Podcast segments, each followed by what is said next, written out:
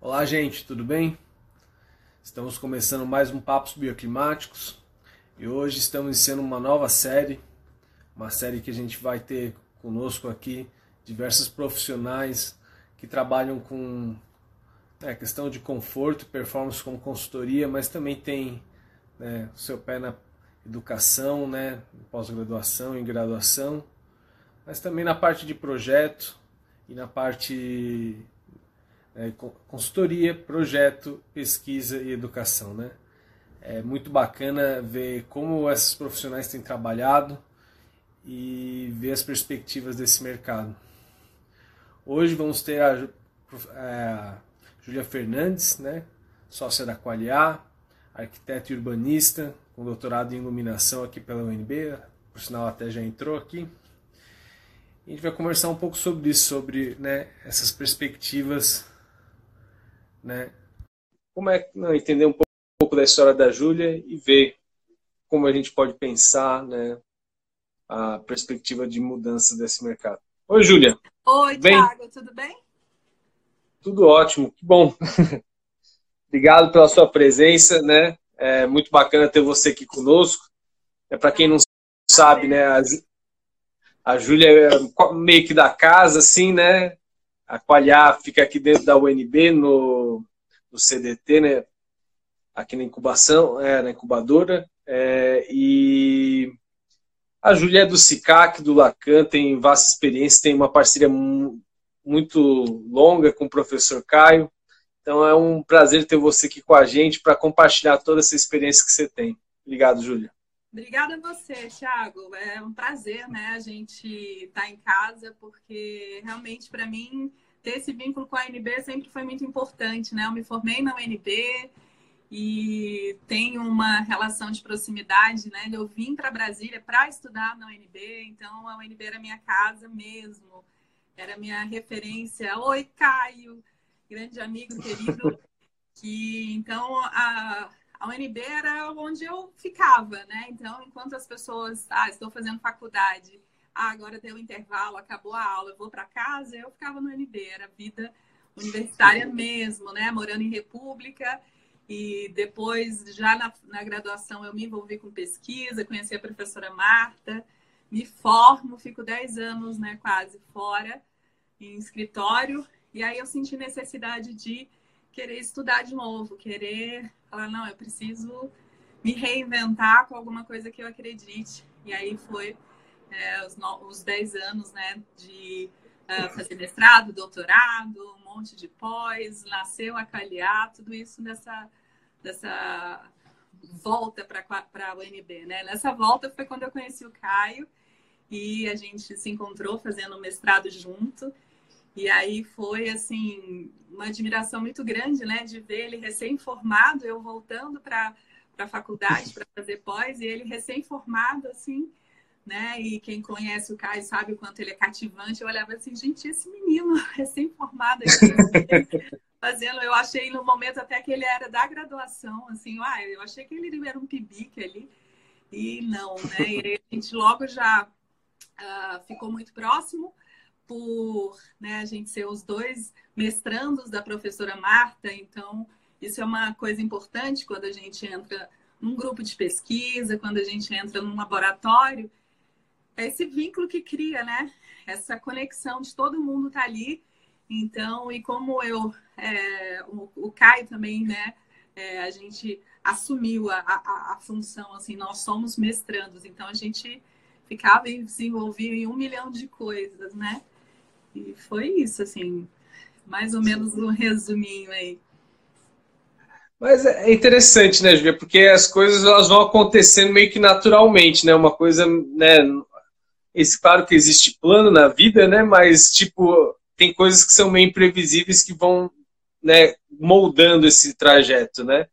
É. Conta pra gente um pouco, assim, né, que eu acho que as coisas né, foram acontecendo meio que naturalmente, né? Mas como é que foi essa questão principalmente eu acho que deficiência energética, né, que é um, uma das grandes bandeiras, bandeiras que vocês levantam na Qualiar, como é que isso entrou na sua vida, né? Conta um pouco para a gente essa questão do PBE Edifica, que você é envolvida desde o início, como é que foi que aconteceu isso na sua vida?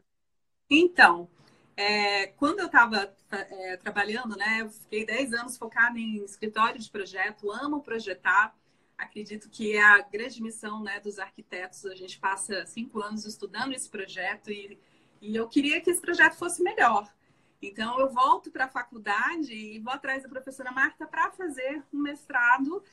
E um dos grandes ódios que eu sempre tive foi do código de obra que era alguém que vivia me cortando os projetos, né? Então, eu queria fazer um projeto bom, uma iluminação melhor, uma ventilação melhor, vinha o contratante e falava assim, não, mas o código nem pede isso. Então, o código tinha uma régua muito baixa, né? E isso Sim. era complicado, você querer fazer melhor no mercado e o código, né? Então, no meu mestrado, eu mergulhei em códigos de obra, estudei vários do Brasil, e o meu, a minha, o meu estudo de caso era o Código de Obra de Brasília, para eficiência energética e a, a questão de conforto é, bioclimático entrar dentro do código, né? A pessoa já projetar e, e era essa a minha intenção inicial. E como foi ali por 2009, 2010, é um momento que estava surgindo a etiquetagem no Brasil, é, no sentido de a primeira publicação, né? Então, eu e Caio, a gente dentro do Laçus com a professora Marta, uh, aparece uh, essa oportunidade de no Lacan, que é um outro laboratório da professora Cláudia Morim, está criando um grupo, um projeto de pesquisa para ser representante, né, um dos laboratórios aqui uh, do Centro-Oeste, o Lacan, ser a fazer parte dessa rede de eficiência energética do, no Brasil todo. Então, as, é uma rede de vários laboratórios dentro de universidades, onde são referências na área de eficiência energética. Então, a gente entra ali, né, num, num momento de uma pesquisa, entrega para a gente um regulamento e fala, então, é isso aí. E aí foi um momento de é, aquela coisa do pesquisador mesmo. Você aprende sozinho, você aprende fazendo, você aprende errando, você aprende tendo um senso crítico. E então eu, Caio e Milena ali mergulhados na aprender essa etiquetagem, né? Que etiquetagem é essa e, e tudo mais. E aí dessa experiência no Lacan, fiquei vários anos. A gente tinha a missão até de criar um OIA, né? É, que é um organismo que emite a etiqueta, então as pessoas às vezes têm dúvida. Então, uma etiquetagem pode ser etiqueta da geladeira, pode ser etiqueta de um edifício. Sim. Não é o Inmetro que faz essa avaliação, né? É, quem faz essa avaliação são organismos, podem ser empresas, instituições que passam por um processo de acreditação pelo Inmetro. Então, o Inmetro é um grande, uma grande instituição guarda-chuva de qualidade, conformidade, que valida, ó, estou te autorizando a avaliar tal aspecto. Então, cinto de segurança tem no teu carro, quando tem aquele, aquele selinho do Inmetro ali, é porque alguém acreditado pelo Inmetro avaliou. E para as certificações foi a mesma coisa. Essa rede de laboratórios uh, tinha o desafio e a obrigação, a missão de criar OIAs para etiquetar os edifícios. Então, muita gente, muita gente às vezes pergunta assim: ah, mas por que, que isso já não é obrigatório e todo mundo sai etiquetando? Porque é preciso ter uma estrutura para suportar essa demanda. E nenhum país sai uhum. fazendo né? Não, agora é obrigado para todo mundo. Existe um cronograma, né, para essa exigência acontecer, que é previsto aqui para o Brasil, né? Essa exigência a Eletrobras e o Procel têm intenção, porque os edifícios é, consomem 50% da energia, é muita coisa. Então, não faz sentido o Brasil ficar gerando energia ou focar em geração de energia renovável se do outro lado a gente está com um produto beberrão, né? Igual tem um carro. Sim. Aquele carro que bebe, bebe, bebe. Gasolina. Fechar a torneira também, né? Ficar comprando mais gasolina se ele vai ficar bebendo errado. Então a gente tem que tornar o edifício mais eficiente, né? E foi nesse sentido, assim, que também virou uma chavinha na minha cabeça de entender que a arquitetura está dentro da eficiência energética. Né? Eu vim de um, uma formação é, de uma época, né? Eu entrei em 95 na faculdade, me formei em 2000. E era um momento que se falava assim, arquitetura bioclimática, quem gostava, né? Eu sempre gostei. mas não se falava de eficiência energética. Isso era coisa da engenharia, né? Consumo de energia, isso não tem nada a ver com o meu prédio. E aí foi um momento de a mudança mesmo de visão do projeto arquitetônico, quando a etiquetagem fala não, 30% do consumo de energia está no projeto de arquitetura. Né? O projeto tem que nascer direito, até na qualidade a gente fala, né? Projeto bom nasce direito. Nasce na arquitetura, uhum. né? Numa arquitetura bioclimática, que vai depois promover, né? É, uma eficiência energética para o ar-condicionado. Então, não adianta a gente fazer um cubo de vidro e querer que o ar-condicionado funcione bem. E aí foi nessa, nessa, é, nessa situação aí que eu e Milena, a gente viu uma oportunidade de criar a Qualiar, porque a gente já sabia, né, de, olha, a etiquetagem ao longo dos anos ela vai ser ampliada e vai, isso é, é programa de governo, né? E do outro lado, a UNB, como uma universidade federal, não queria ter um OIA ali dentro, barrou, né? Falou, não, isso não é uma característica uh, específica de universidade, de academia. Isso é uma, uma é, é, um negócio comercial, tanto que os, os OIAs podem ser empresas, tudo bem. Aí a gente assumiu essa missão, foi um desespero assumir ser um OIA, um escritório de arquitetura virar um OIA. E aí, por iniciativa até da Milena, vamos criar uma startup dentro da incubadora da UNB. Então, é isso que a gente defende de projeto bom nasce direito, as empresas também. Negócio bom nasce direito. Ou renasce, Sim. né? A gente não precisa achar que não vai renascer. E a Qualiar nasceu bem certinha, com modelo de negócio, consultoria, foi crescendo e a gente vendo sempre o que, que o mercado está precisando. Então, a Qualiar é meio que um link né, de tudo que está fazendo pesquisa na UNB, na universidade, na academia. A gente pega aquilo, filtra para a linguagem de mercado. Essa é a nossa missão.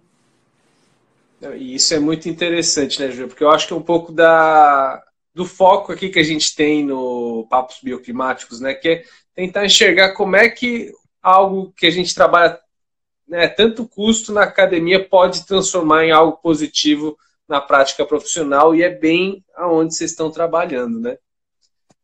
Mas eu, eu acho muito interessante. muito isso, sabe, Thiago? De, por exemplo, quando uhum. eu vou levantar, eu vou dar aula, eu falo, você não pode estar vivendo o agora sem estar pensando no que, que você vai fazer com isso. Então, assim, eu dou aula em pós-graduação e vejo inúmeras pessoas que saem da graduação, se matriculam numa pós, faz uma atrás da outra e é caro, né? É um investimento Sim. Caro, não só financeiramente, mas de, de tempo. E quando começo a conversar de forma mais estratégica, querendo saber o que, que é que você pretende fazer, a pessoa ela está ali passando por aquilo, né? Parece que eu preciso passar esse tempo. E na verdade, assim, eu sempre falo, se você está aqui fazendo uma pós, o que, que você vai fazer com ela quando você se formar? Você tem que ter certeza disso. Né? Tem que transformar uhum. isso em resultado para você. Ou vai ser um resultado acadêmico, no mestrado, no doutorado, ótimo. Ah, vira um pesquisador, vai ser professor, tem todo um caminho acadêmico para isso. Mas tem gente que entra, às vezes, em pós-graduação é, sem um, um, objetivo, né? Sem um objetivo final. Do que, que eu vou fazer com isso? E aí acaba fazendo né, uma coleção de, às vezes, é, cursos, títulos e, no final das contas, não sabe o que fazer. Isso é muito perigoso. Sim. Não, e eu acho interessante porque você tem um perfil muito bacana, assim, porque é exatamente isso, né? Você fez mestrado, doutorado, tem especialização, MBA, mas é aquela coisa, apesar de também dar aula, o seu foco é exatamente isso, como pegar esse conhecimento, essa, toda essa questão e tentar fazer isso se aplicar no mercado, né? Porque, que nem você falou, é, desde a graduação, bioclimatismo era uma coisa que te interessava. Mas como é que isso vai virar projeto, né? Então, conta um pouco pra gente como é que é. Assim, né? Até falar, o Caio fez um comentário aqui, né, né, só um parênteses, né?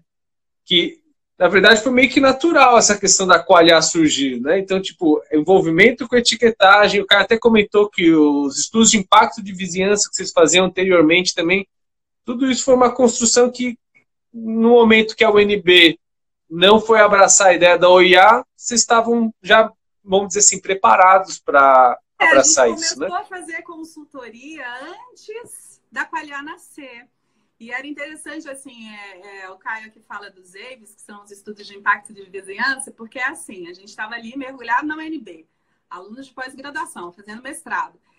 Aí uma pessoa me liga, então, alguém te indicou, fulano de tal te indicou, é, porque você sabe fazer estudo de impacto de vizinhança, né? E a gente tem que fazer essas avaliações bioclimáticas de bairro aqui de Brasília. O pessoal do GDF, imagina, olha que seriedade. É, o pessoal do GDF sendo pressionado por especulação imobiliária, querendo aumentar gabarito do setor. E aí, né, de uma cidade uh, aqui de, do DF. E aí me indicaram, olha, ela está lá na UNB, ela faz mestrado nessa área, orientando da professora Marta Romero, uma das grandes referências do país de bioclimatismo. Lá eles fazem simulação. Então, assim, falar de bioclimatismo não é só uh, falar de estratégias sem estar comprovadas, né? E a simulação vem muito para isso. Aí eu brilhei os olhos, eu sei que massa, que massa, e saí correndo no corredor do subsolo ali na porta. e vem Caio de lá, assim, também com o olho a ele. Não sabe o que, que, você, que, que aconteceu. Me indicaram para fazer uma consultoria. E eu também, era a mesma coisa. Eu tinha, pode ser, me dá nome de pessoas aí que poderiam fazer isso, e deu o Caio e a Júlia, né?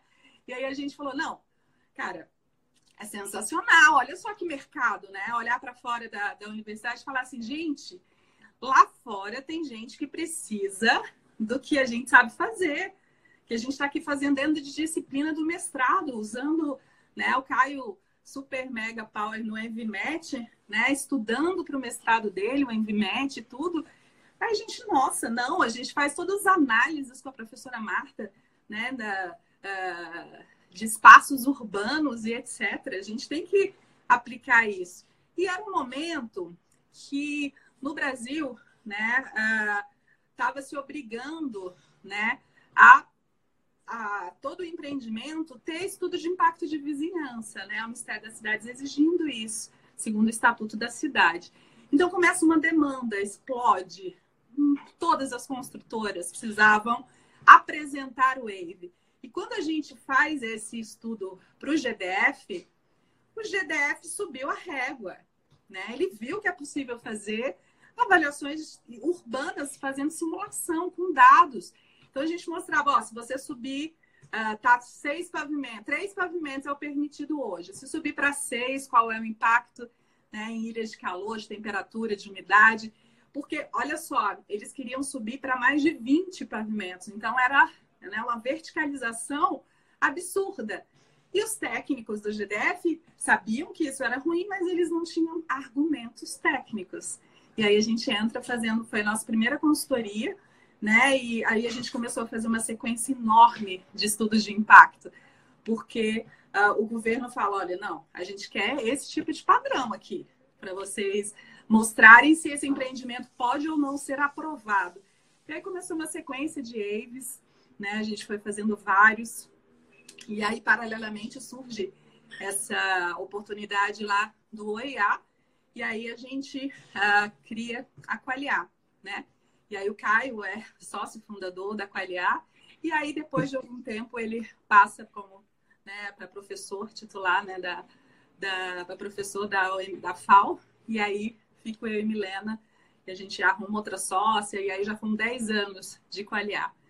E a gente sempre em parceria, Verdade. né? Isso é interessante também, essa visão de. Uh, que é uma coisa que eu defendo muito, né? Você tem que identificar muito as suas forças e fraquezas. As suas forças para você potencializar para captar sempre, né? Se eu estou falando de, por exemplo, mercado, cliente. E as suas fraquezas, você saber muito bem quais são, para você uh, diminuí-las e até às vezes eliminar, trazendo força externa, né? Fazendo parceria, fazendo conexões. Então, como empresa de eficiência energética de arquitetas, no começo era muito difícil, porque as pessoas olhavam e falavam assim, arquitetura, eficiência energética? Não, eu quero falar com engenharia elétrica. O que, que isso tem a ver comigo? Então, uma coisa que é muito forte, né, na nossa, no nosso modelo de negócio é a conexão, assim, da arquitetura com todas as engenharias. Hoje a gente está fazendo trabalhos maravilhosos, né, até cursos de habitação de interesse social que tem antropólogo dentro, né? Então a gente está agora ampliando um pouquinho, eu ampliando um pouquinho meus estudos depois do doutorado para a área de psicologia ambiental. Então tem sido uma, uma mais um passo para a empresa nessa questão de ser multidisciplinar, né? Sim. Não, e é muito rico essa questão, né? Porque, na verdade, é o que você está falando. Tem um objetivo que é melhorar a qualidade dos edifícios, mas não dá para abraçar o mundo, né? Então, o importante é ter uma rede, né? É, até penso o seguinte, né? Não sei o que você acha, talvez você possa falar um pouco para a gente. Que, na verdade, é, para mim, pelo menos, né, quando eu comecei a iniciar nesse mundo, né, parece assim que é, um, é uma coisa escondida. A gente não sabe né, quais são os profissionais, até parece que não existe um mercado, né? E quando a gente começa a ver, tem várias pessoas trabalhando, cada um né, com a sua especialidade, tentando melhorar nesse, né, a qualidade das edificações, né?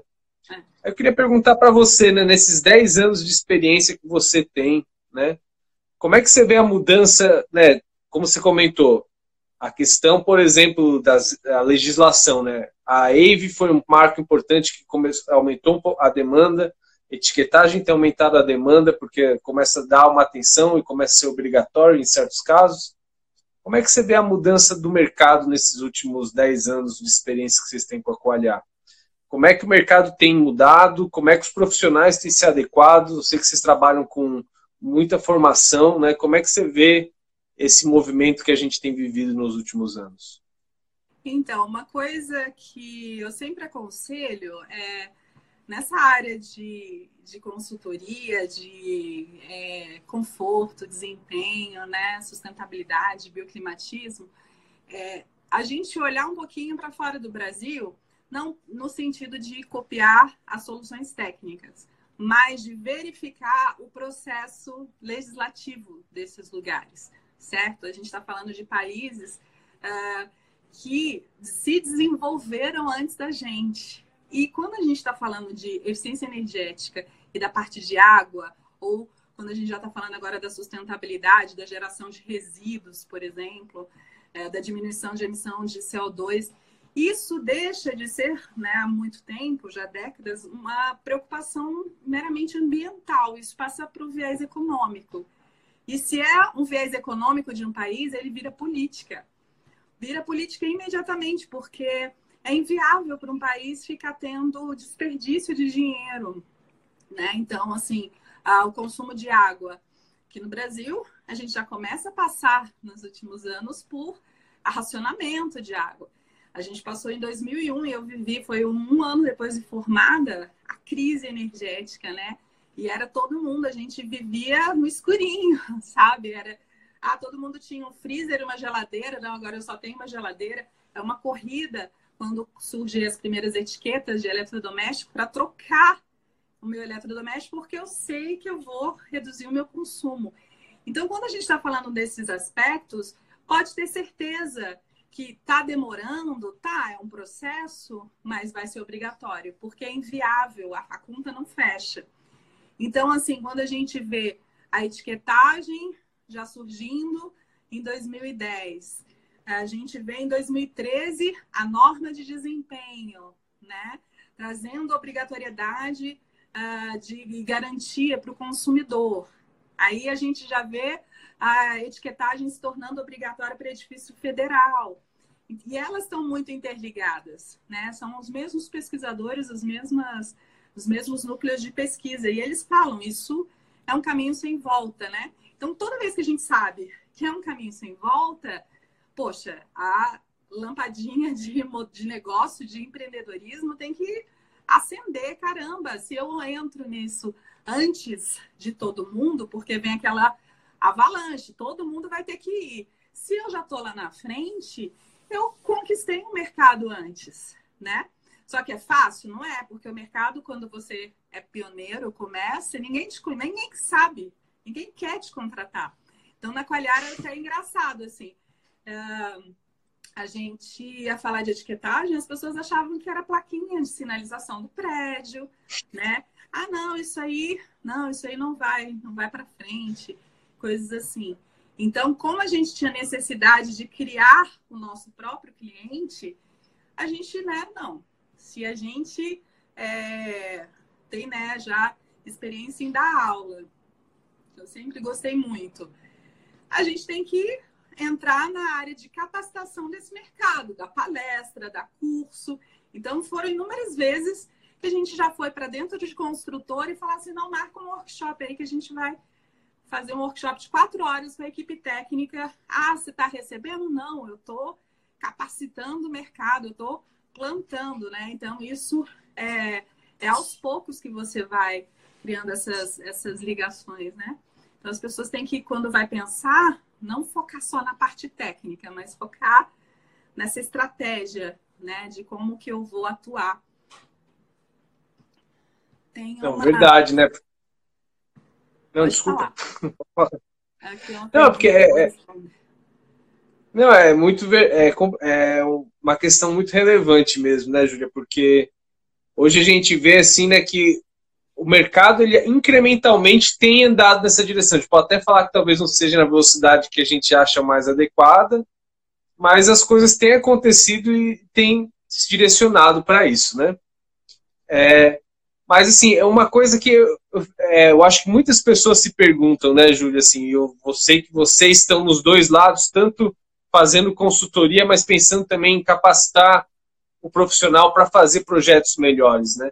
Como é que você enxerga essa relação? Né? Para a gente pensar em projetos mais sustentáveis ou mais bioclimáticos, mais conforto ou mais desempenho, como é que você vê o futuro assim do profissional fazendo consultoria ou do profissional que já está implementando isso nos seus próprios projetos ou tem um pouco das duas coisas? Como é que você enxerga isso? Eu enxergo assim, né? A gente está cada vez mais caminhando para um processo de projeto integrado e a, quem ainda não enxergou isso precisa enxergar de forma mais óbvia. Uh, a norma de desempenho vai exigir desempenho em um monte de requisitos do edifício. Né? Então, quando a gente está fazendo desempenho térmico, isso automaticamente está influenciando na acústica. Então, o profissional hoje ele sai da bolha, isso é certo. Além de, de, de você entender que você tem que estar tá atrelado a, outros, a outras disciplinas, vem a questão da própria tecnologia. A gente está falando no momento BIM. Então, é mais ainda a integração. Só que apesar dessa hum, é, é, integração no processo de projeto, ao mesmo tempo precisa existir um olhar, né, de uh, um olhar geral, um olhar estratégico para ver justamente quais seriam as melhores soluções, né? Eu não posso ficar mergulhada só na minha bolinha, por exemplo. Ah, ah Júlia, ah, você só fala de bioclimatismo térmico, arquitetura, iluminação natural? Não. Eu preciso estar olhando para o ar-condicionado, estar olhando para a elétrica, aprender não porque eu vou ocupar o espaço deles, mas porque eu vou estar tá, é, fazendo o meu melhor para adaptar ao dele, entende? Então é uma visão completamente diferente. E isso é interessante porque é, começa a tirar você de um mar de concorrência desleal, de gente que está furando o olho do outro. Ah, é arquiteto brigando com engenheiro porque querem fazer a mesma coisa. Ah, é, isso, quando você sai desse projeto básico, projeto genérico que todo mundo faz, e começa, não, eu quero fazer um projeto bom, automaticamente você também está elevando a régua do nível de cliente que você vai conseguir e dos profissionais. Então, assim, a gente tem parcerias com a engenharia que, em momento nenhum, eles conhecem o que, que a gente faz e admiram o fato da gente ter um projeto bioclimático, um projeto eficiente, quando eles pegam e falam, cara, aqui, olha, eu vou complementar com o meu condicionamento de ar. Quando eu entendo as coisas, por exemplo, no meu projeto de arquitetura, que eu tenho que compatibilizar com a elétrica, fazer o espaço correto para eles colocarem os geradores, passarem tubulação, para as tecnologias deles serem possíveis. Isso é uma grande crítica da engenharia em relação a nós é porque a gente faz o projeto de arquitetura sozinho, sem falar com ninguém. E aí depois eles têm que vir com soluções tecnológicas que precisam de área, precisa passar tubulação, né? E isso não foi previsto. Então, muitas vezes, o projeto, depois das engenharias, não pode ser tão bom porque o projeto não nasceu direito. E hoje é isso. Até no, no nosso curso Projeto Qualiar, que foi um, um sonho realizado uhum. É, depois de 10 anos, eu sou apaixonada em projeto. Não dou aula de conforto, dou aula de projeto. E aí sempre fala, não, dá aula de bioclimatismo e conforto. Eu não, só se eu puder dar projeto. Porque aí eu faço questão de ensinar as estratégias durante o processo, né? Então, no curso Projeto Qualiar, a gente fala isso, ó. Projeto bom nasce direito. Antes do estudo preliminar, tem uma fase essencial que é o planejamento, que é a gente escrever todas as diretrizes de todas as áreas, né? E isso gerar o primeiro partido, né? O partido arquitetônico já saber qual vai ser o tipo de ar-condicionado que a gente vai pôr aqui. Como que você faz um projeto sem saber se vai ser central, se vai ser. Isso é. Ah, que tipo de energia renovável vai poder ser usada? É viável usar aquecimento solar ou a gente vai ter que fazer aquecimento a gás, de água? Isso tudo impacta no projeto de arquitetura muito, porque toda a área técnica, toda a manutenção do prédio, o, que vai ser desse prédio durante 50 anos também vai nascer do teu partido, né? E o pessoal de fotovoltaico critica muito a gente. Tem projeto de arquitetura que não pode. É, não, é que não possa, né? Porque a, a, as placas aproveitam toda a luz é, e essa é, iluminação difusa e tudo, mas não pega radiação direta que poderia pegar, porque o projeto de arquitetura fez um volume, uma orientação que não era viável. Né? Então, ah, vai ser gerar energia? Vai, mas poderia se gerar muito mais. Entende? Então, eu vejo hoje uhum. que o processo de projeto, a, a, os bons, né, o nível de projeto e trabalhar com BIM já vai ser nessa, nessa pegada. E é interessante ver isso, né? Que é uma mudança de paradigma, né? Você para de pensar em você sozinho, né? e pensar né, que não só o projeto é colaborativo, mas o mercado é colaborativo, né? Você tem que pensar não tanto quanto como concorrente, mas como aliado muitas vezes, né? E eu acho que você tocou num ponto muito importante, né? Que é essa questão do do arquiteto, ele acaba assim tendo uma posição central, né? Muito de coordenação desses diversos saberes, né? Então, essa questão de capacitação realmente é muito importante, né, que vocês fazem, né? É, é até engraçado porque, por exemplo, às vezes é, eu vou dar aula, né? Então eu dou aula para arquitetura, eu dou aula para design de interior, eu dou aula para engenharia elétrica. Para as três áreas, por exemplo, eu vou dar etiquetagem ou eu vou dar iluminação. É o mesmo conteúdo, a linguagem é completamente diferente. A forma de falar, os exemplos, né? A engenharia uhum. mais técnica, ela é, quer outra abordagem. Só que muitas vezes eu estou na engenharia dando aula, é, eles perguntam: ah, você é engenheiro? Eu não, sou arquiteta. E eles admiram, porque eles falam assim, mas arquiteta entendendo dessas áreas, não que eu domine, tá? Não é isso, que a gente tem que dominar como é que é projeto. Não é isso. É eu entender da, da linguagem, dos principais aspectos né, de cada projeto. Eu preciso aprender, eu preciso saber ler um projeto, saber respeitar o outro colega, né? E isso é muito bacana. Até a Tayane perguntou aqui: tem a intenção de trabalhar com consultoria na área de conforto, desempenho e certificação. Não tenho pós nesse nicho. Sinto que dessa forma não tenho autoridade para isso. O que, que vocês acham? Então, Tayane, minha dica.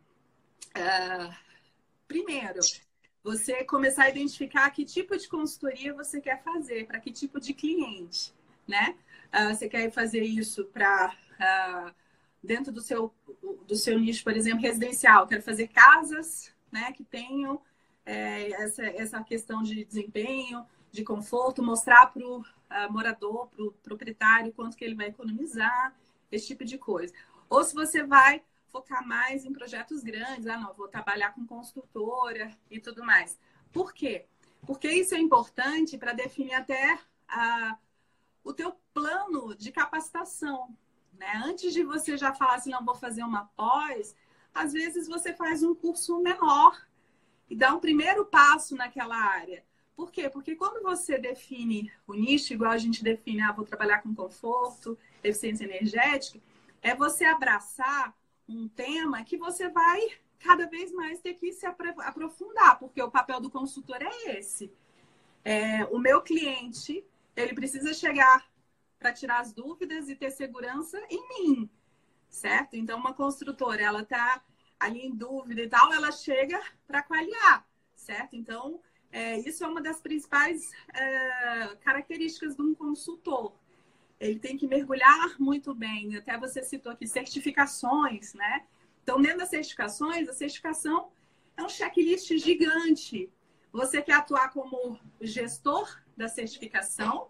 Ah, vou lá fazer um curso de uh, certificação Aqua, processo Aqua na Vanzolini. Beleza, ah, você vai precisar ter pós-graduação? Não. Mas você vai precisar mergulhar para ser a gestora do, que é a consultora líder, né? Que não que você vá fazer os cálculos, você vai é, fazer o papel ali de gerente para o seu cliente. Agora, se você vai mergulhar na área de conforto, às vezes você vai entrar no ou no LEAD e vai avaliar só aquela partezinha. E vai estar trabalhando, né, integrado com o consultor líder, que vai pegar o teu resultado. Então, é, isso tudo, ah, eu vou fazer consultoria ou eu vou fazer projeto, isso faz parte de um modelo do negócio da sua vida. Qual que é o seu plano? O que é que você quer fazer? Tá? Então, essa questão de autoridade é muito relativa. Não necessariamente você precisa ter uma pós-graduação, um mestrado, para ser um excelente consultor, desde que você também faça capacitações e uh, reconhecidas, né? Então, por exemplo, ah, quero mexer com certificação Aqua, vai na Vanzolini, né? E saiba que você vai ter que investir num curso muito intenso, né? Então, assim, pessoa fazer um curso de lead ou de aqua de 20 horas, ela vai conseguir? Não, ela precisa de muito mais uh, conteúdo, né, para é, se enveredar nessa área, tá? E é, e é muito o que você falou no começo, né, Júlia? É você ter essa visão estratégica do seu, né, do que você pretende para a carreira, né, para poder mergulhar da melhor forma, né? Muitas vezes não é nem. Thiago, e aconteceu. Oi? É, tem gente que me pergunta assim: como é que você foi para essa área de sustentabilidade? O meu primo, eu tenho um primo mais velho, ele é engenheiro civil, e eu aqui em Brasília, né, já lá por 2008, mais ou menos. Aí ele vira e fala: ah, eu vou participar de um congresso aí em Brasília e eu posso ficar aí na, na tua casa? Eu, claro. Aí ele veio: ah, o que você vai fazer? Ah, um artigo, vou apresentar um artigo científico do meu mestrado e tudo mais. E aí ele começou a falar do que era o mestrado dele. Ele estava falando, falando de sustentabilidade e falando da parte de logística, né? Ele como engenheiro trabalhando nas logísticas e etc. E ficou no final de semana inteiro conversando comigo e deixando muito claro isso. É, porque eu não sabia nem ideia, assim, o que, que é essa sustentabilidade, né? A gente ainda é, mergulhado naquele, naquela onda verde, assim, ah, isso é marketing, não é? E ele me esclarece uhum. isso sob o viés, assim, né, da logística, de mostrar que, olha, para uma empresa ter lucro, aumentar a lucratividade, ela precisa reduzir né, o, consumo, ela precisa ser mais eficiente. Então, a sustentabilidade não é só a questão ambiental, né? E, é, e aí ele me explica tudo isso, e aí eu falo, nossa, que legal, tá aí, vai ser essa área que eu quero. Eu quero que o meu escritório de arquitetura promova esse tipo de coisa, que eu conquiste o cliente falando para ele, olha, que tal juntar duas coisas maravilhosas? Você reduzir os seus custos e ainda fazer o bem, né? Fazer o bem para o meio ambiente, né? Então, foi nessa pegada que aí eu fui para dentro do mestrado fazer isso. Mas eu já tinha feito uma pós. A minha primeira pós foi de design de interior porque uhum. a gente sai da arquitetura achando que qualquer projeto é projeto e a escala do interior é completamente diferente, a escala do móvel, né? Então, a gente Sim. forma aqui na UNB para ser Niemeyer, né? Para ser sempre monumental. Só que aí você vai captar cliente que vai fazer um apartamento, um escritório. E aí eu queria uhum. dominar essa escala da, do interior, entender melhor. E mergulhei, né? E melhorou muito o meu escritório por causa disso. Aí veio essa segunda revolução, que foi o mestrado, né? Mas é interessante isso, né? Que não é necessário você pensar que tem que ser um mestre ou doutor, né? Você tem que né, meio que meter a cara e fazendo esses cursos eles abrem muitas portas, né? Eu acho que é, eu até fiz o curso da Qualia, é muito interessante que você conhece muita gente, né? E isso cria essa questão que você estava falando antes das redes, né? Então é muito, né? Dos primeiros contatos se aperfeiçoar e criar a rede, né, Júlia? É, você é, até que hoje, né, no, no, nosso curso, né, a gente passou muitos anos, desde 2009, então eu, Caio, Milena, a Cláudia dentro do Lacan, fazendo muito, muito curso de etiquetagem, né, a parte técnica, ensinando, ensinando a calcular, calcular a etiqueta. E aí a gente também é, ganhou alguns editais do MMA e PNUD para viajar pelo Brasil fazendo é, capacitações. Aí depois de milhares de alunos, assim, a gente sempre pediu feedback, né? E depois de um, dois anos, vamos entrar em contato, ver quem. E eles sempre amam a aula, né? Amavam a didática, a forma prática. E só que aí a gente via assim um medo, né? Uma insegurança de dar o primeiro passo, de querer ou saber conquistar um cliente. E aí foi quando, quando a gente foi para o mundo online, nosso curso, a gente já reinventou tudo e falou: não, vamos fazer um curso de formação de consultor. A gente precisa ensinar as pessoas o que a gente aprendeu né, na, na prática, na marra. Ser consultor é completamente diferente de ser projetista. Então a gente, né, aí vem igual você fez no curso, a gente fala dessa, desses aspectos de, uh, do processo inteiro, você como consultor, como é que é a tua relação com o IA, com o cliente, como elaborar um relatório, né? Então, isso é essencial, tá? É, fazer formação técnica apenas não é mais é, aceitável no mercado. Tá? Então, quando eu formei, em 2000, só tinha a UNB como é, é, escola de arquitetura. Formavam, no máximo, 60 arquitetos. Olha, se fosse assim, um bando de Caxias, formava né, 40, 50 por ano. Hoje, a gente está com 17 faculdades aqui, né? E é uma uhum. quantidade enorme de concorrência. E então continuar fazendo o que todo mundo faz é muito perigoso para você a longo prazo. Fora a frustração, né?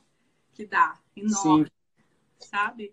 Não, e aí é. eu entro num aspecto que para a gente é uma causa muito importante, que é o fato de ser mulher, né? De é. Quando você está recém-formada, você ainda está no mesmo ritmo ali, né? Dos homens, de todo mundo, vamos junto.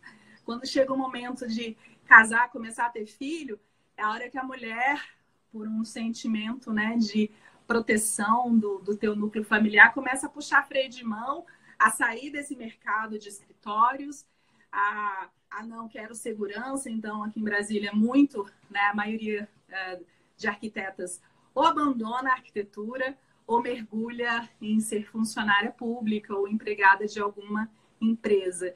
Então, essa estatística é, é muito triste para a gente, porque sai a maioria de mulheres da faculdade de arquitetura. Né? Então, hoje também é uma causa que a gente defende muito, de como a gente também tem muitas e muitas alunas, de servir de exemplo, né? Ó, estamos juntos, é possível. Ali na Qualiar, é, eu, quando a gente surgiu a Qualiar, eu estava com a Ana com seis meses, um ano. A Juliana, antiga sócia, teve dois filhos dentro da Qualiar. A Milena agora está com um pequenininho. E a gente fala, não, essa empresa que é de mulher, quem manda nisso aqui é a gente. Então, neném pode vir para cá, vai amamentar. Ah, não tem esse negócio de limite de licença maternidade, nada disso. E aí a gente tem todo um cuidado, né, uma humanização em relação a isso que a gente acha importante também. Realmente é um desafio é, ainda maior, né? E eu acho interessante até porque a gente preparou essa série de lives, né, com consultoras né, do Brasil todo, e foi meio engraçado que naturalmente a gente se deparou com né, todas mulheres, né? Eu acho que é um perfil do né, desse nicho, assim, a gente vê que né, no Bioclimatics, né, a maioria das pessoas que seguem são mulheres, né? Você está comentando, a maioria das alunas, né, dos alunos são mulheres, né? Então, eu acho que é, tem esse desafio adicional, né? E que é importante deixar, né, enxergar como né, superar também esses desafios, né? Sim, assim, até perguntaram aqui, a Qualhar surgiu como uma startup? Surgiu. A gente fez todo um modelo de negócio, um plano de negócio, passou por uma seleção dentro da incubadora. Então, era uma incubadora onde você entra com uma ideia, e aí vem os consultores de cada área, de marketing, de finanças, de técnico da tua área, para né, é, fazer você pensar fora da caixa, fazer você ser crítico. A gente é sempre muito apaixonado em relação às nossas coisas, e aí a gente às vezes fica empacado por olha para outras áreas. Então foi muito interessante nascer como uma startup, porque a gente estava num ambiente onde só a gente era da arquitetura. A gente estava ali falando com modelos de negócio que não tinham nada a ver. E isso é bom porque também uma crítica que eu falo, engenharia e arquitetura. A gente vive numa bolha na faculdade, aí se forma, a pessoa só vai para eventos de arquitetura, só participa de mostras de arquitetura e só ouve e fala a mesma coisa. Então, tudo passa a ser uma verdade dentro de uma bolha para a pessoa. Então, se chegar e falar assim, não, não é assim, pode ser de outro jeito, ele olha para onde ele está e fala, não, não, nada disso pode mudar, porque todo mundo faz. Não é todo mundo, é todo mundo da tua bolha, né? Isso foi muito bom para a gente. Então, a gente é, conseguiu fazer uma incubação em seis meses, era para fazer em um ano, a gente meteu a lenha e fez em seis meses, porque abriu um edital para o parque tecnológico. Aí, parque tecnológico já é coisa de gente grande, já é assim, empresas grandes que querem ter vínculo com a universidade podem ter suas filiais ou um bracinho dentro da universidade. Aí quando a gente viu o edital, não falava nada que nos restringia como empresa. Aí as doidas, não, vamos escrever, vamos, vamos enfiar a cara aí, vai, vamos provar que a gente consegue.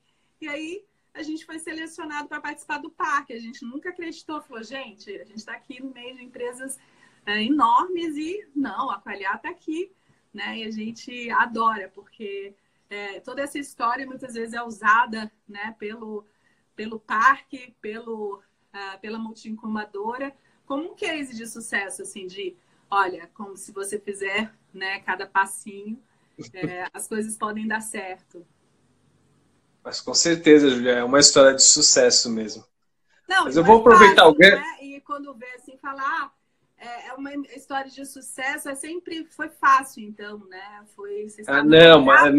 Não, quando a gente estava lá atrás, há 10 anos, e a gente assumiu fazer a pesquisa de etiquetagem, eu, Caio, Milena, chega um momento que não podia mais, eu não podia mais receber bolsa, porque eu dava aula em uma universidade particular aqui. Ah, não, se você dá aula, você não pode ser bolsista, receber bolsa. Aí eu, tudo bem, corta a bolsa, eu vou continuar trabalhando do mesmo jeito. Aí todo mundo, a Cláudia mesmo, Júlia, eu não vou poder te pagar. Eu falei, não estou aqui por causa disso.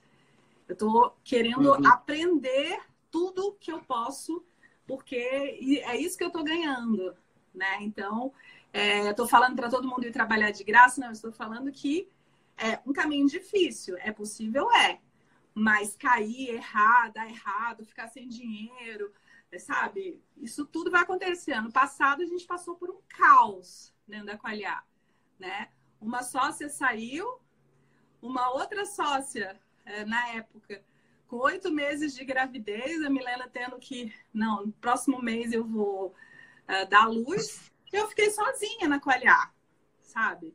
E isso é um impacto muito grande, ter três, ficar uma. Então, é uma hora de olhar muito para a equipe, uh, se reinventar em relação a processos, a principalmente delegar, principalmente a não centralizar tudo, né? Ah, o que, que é? Se a Júlia fizer, é o jeito dela, né? Mas se eu ensinar e definir como o outro pode fazer, às vezes vão vir, né? Muitas vezes, a maioria das vezes, vem ideias para melhorar.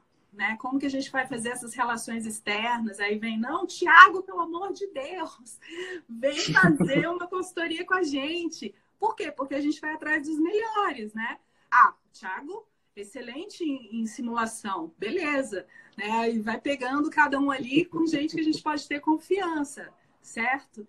E aí depois, no em julho, a Milena teve o, o em abril. Chega em julho, numa consulta de rotina, eu descubro né, um nódulo na tireoide. Não, você vai ter que tirar a tireoide. E Milena ainda com Rudá pequeno, eu só aí a Milena assim, não, eu volto para colhar com o Rudá pequeno. A gente bateu a mão, eu saí, ela entrou.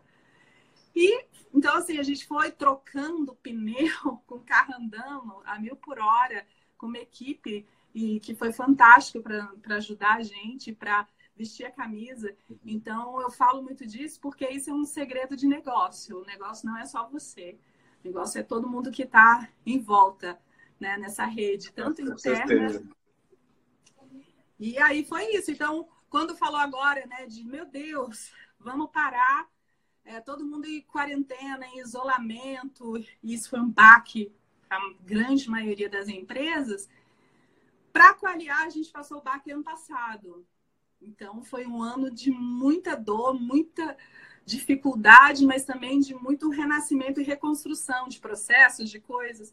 Então, foi fantástico agora a gente ter que ser obrigado a não se ver, tá todo mundo no remoto, mas está todo mundo uhum. continuando a fazer, não está tendo que fazer esse, essa evolução agora, né? Isso está sendo muito bom. Pois é, né? Vocês estão, na verdade, é meio camaleão, né? Vocês estão sempre se reinventando, né? Vocês é, são muito resilientes, né? Se, a, se adequam muito, né? A situação e sempre vão evoluindo, né? Mas, Júlia, vou fazer, né? Até porque a gente passou um pouco aqui é, do tempo. Não, Thiago, a gente live comigo e com o Thiago, gente. Não, é. Meia, tá? Tô avisando pois é, a gente vai longe, né, Júlia? É. Júlia, eu vou te fazer uma pergunta, assim, que é meio para a gente encerrando, assim, mas eu acho que é, vocês simbolizam muito isso, né? Que é essa questão né, de ter um pé na universidade, ter um pé no mercado, ter um pé na pesquisa, né, ter um pé em projeto, né, consultoria, vocês estão em tudo um pouco, né? Você, eu acho até que você personifica um pouco essa questão desse novo tipo de profissional, vamos dizer assim, que é doutor, super especialista, mas tem um viés super empreendedor, está super conectado no mercado, está envolvido com o caos, está envolvido com tudo, né, Júlio? Mas eu queria te fazer a pergunta no sentido, né, nesse sentido assim, que você estava falando do parque tecnológico, né, dessa missão da qualidade, pegar esse conhecimento técnico e traduzir para os profissionais e tentar implementar isso no mercado, né, na prática profissional.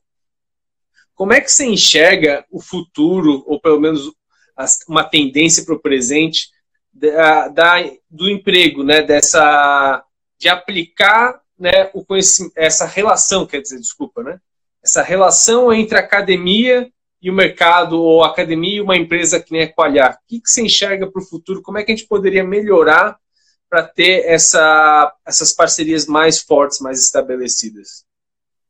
Acho que isso é uma tendência, sim, é, lá fora. É muito natural as pesquisas serem focadas na necessidade de mercado.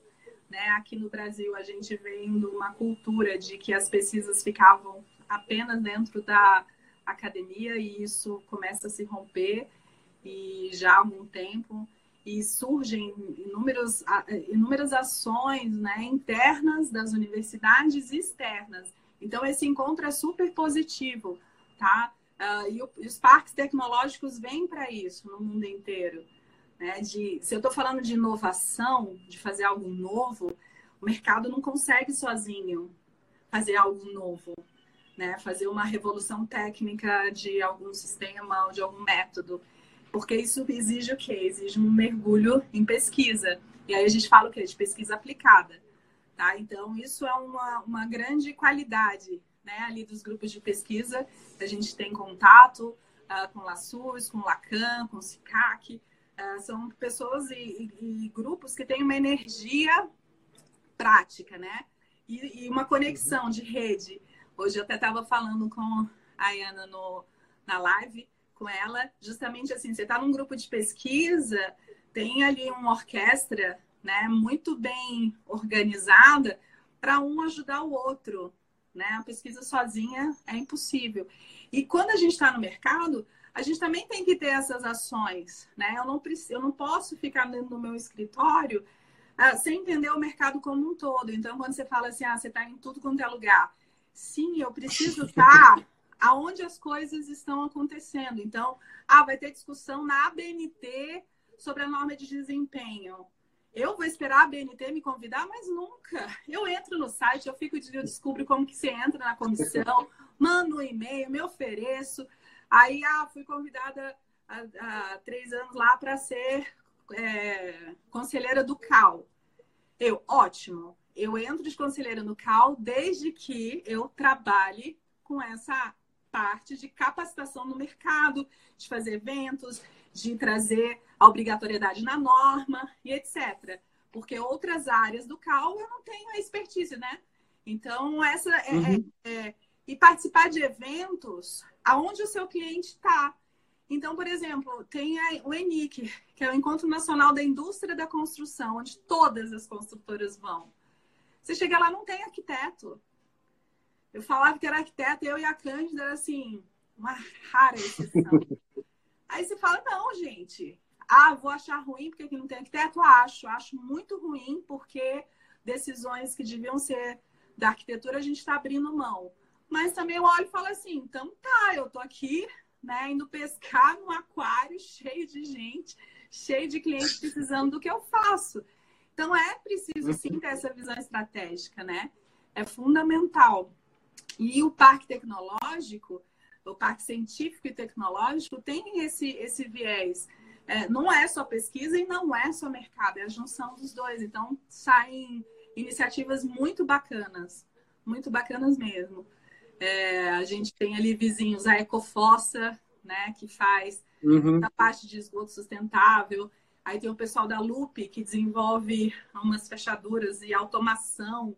São coisas assim que eu nem consigo explicar o que eles fazem. Tem um pessoal que faz papel, né? E mexe com papel, não sei. Então, tem modelos de negócio tão diferentes e que quando a gente vai conversar, ter a oportunidade de ouvir, a gente tem que ter uma chavinha ligada assim, o que que isso pode ser aproveitado no meu negócio? Tem coisas que é só uma questão de adaptação, né? Sim. Não, Júlia, é impressionante mesmo, né? Que é, precisa de pessoas que nem você que desbravam esses, né, essas novas oportunidades, né? Porque eu acho que mostra muito para as outras pessoas, né? Como poder seguir também, né? Eu acho que um dos, um dos motivos da gente ter esse, essa live, essas lives aqui, os papos bioclimáticos, é para isso, né? É para compartilhar o conhecimento, compartilhar oportunidades. Né? Eu acho que isso você faz muito bem, né? É sempre um prazer, né? A gente ter esse tipo de conversa que a gente aprende muito, Júlia. Nossa, muito, muito obrigada. Super beijo para o Caio, que está aqui prestigiando. Grande abraço. obrigada, Tiago, né? É, é, bom ter essas lives, é bom ter esses encontros, mesmo que sejam virtuais, porque a gente não está ali podendo encontrar vocês, encontrar todo mundo, né? Quem quiser continuar falando, quem quiser saber mais da Qualiar, pode mandar mensagem, a gente está sempre lá. É, postando e tentando divulgar. Até muitas vezes a gente faz conteúdo a partir do que pedem para gente, do que tem dificuldade. E tudo que a gente conversou aqui em relação a esse empreendedorismo é a nossa bandeira, né? De é possível sim fazer o que a gente acredita, uhum. só que isso tem que ser construído. E tem um caminhozinho aí para construir. Não, verdade, né? E o Caio tá falando, né? É essa questão que você é, pautou várias vezes, né? Essa construção das redes, né? Então, quem quiser, acompanha né, a, a Júlia, a Milene, todo o pessoal na Qualhar, o Instagram dela são, é excelente também. Vocês fazem muitas lives também, muito mais que a gente, até lives muito bacanas. Então, não deixem, né, porque muito disso que a Júlia comentou aqui, a, né, discute ainda muito mais né, nessa, no Instagram delas lá. É, Mas é isso, gente. Julia. para o pessoal que a tendência hoje, né, na área de projeto, na área de pesquisa, é a questão da neuroarquitetura, a questão do design biofílico, que é uma integração muito forte dessa nossa área de arquitetura com a área da percepção humana. E eu estou vendo isso já desde o doutorado e hoje, agora vendo com várias pós-graduação, várias linhas de pesquisa. Então, fica a dica aí. Beleza, então, Júlia. Júlia vai acabar, que a gente tem 10 segundos, tá? Muito obrigado. Grande beijo e a gente se vê, tá? Obrigado, gente. Até mais.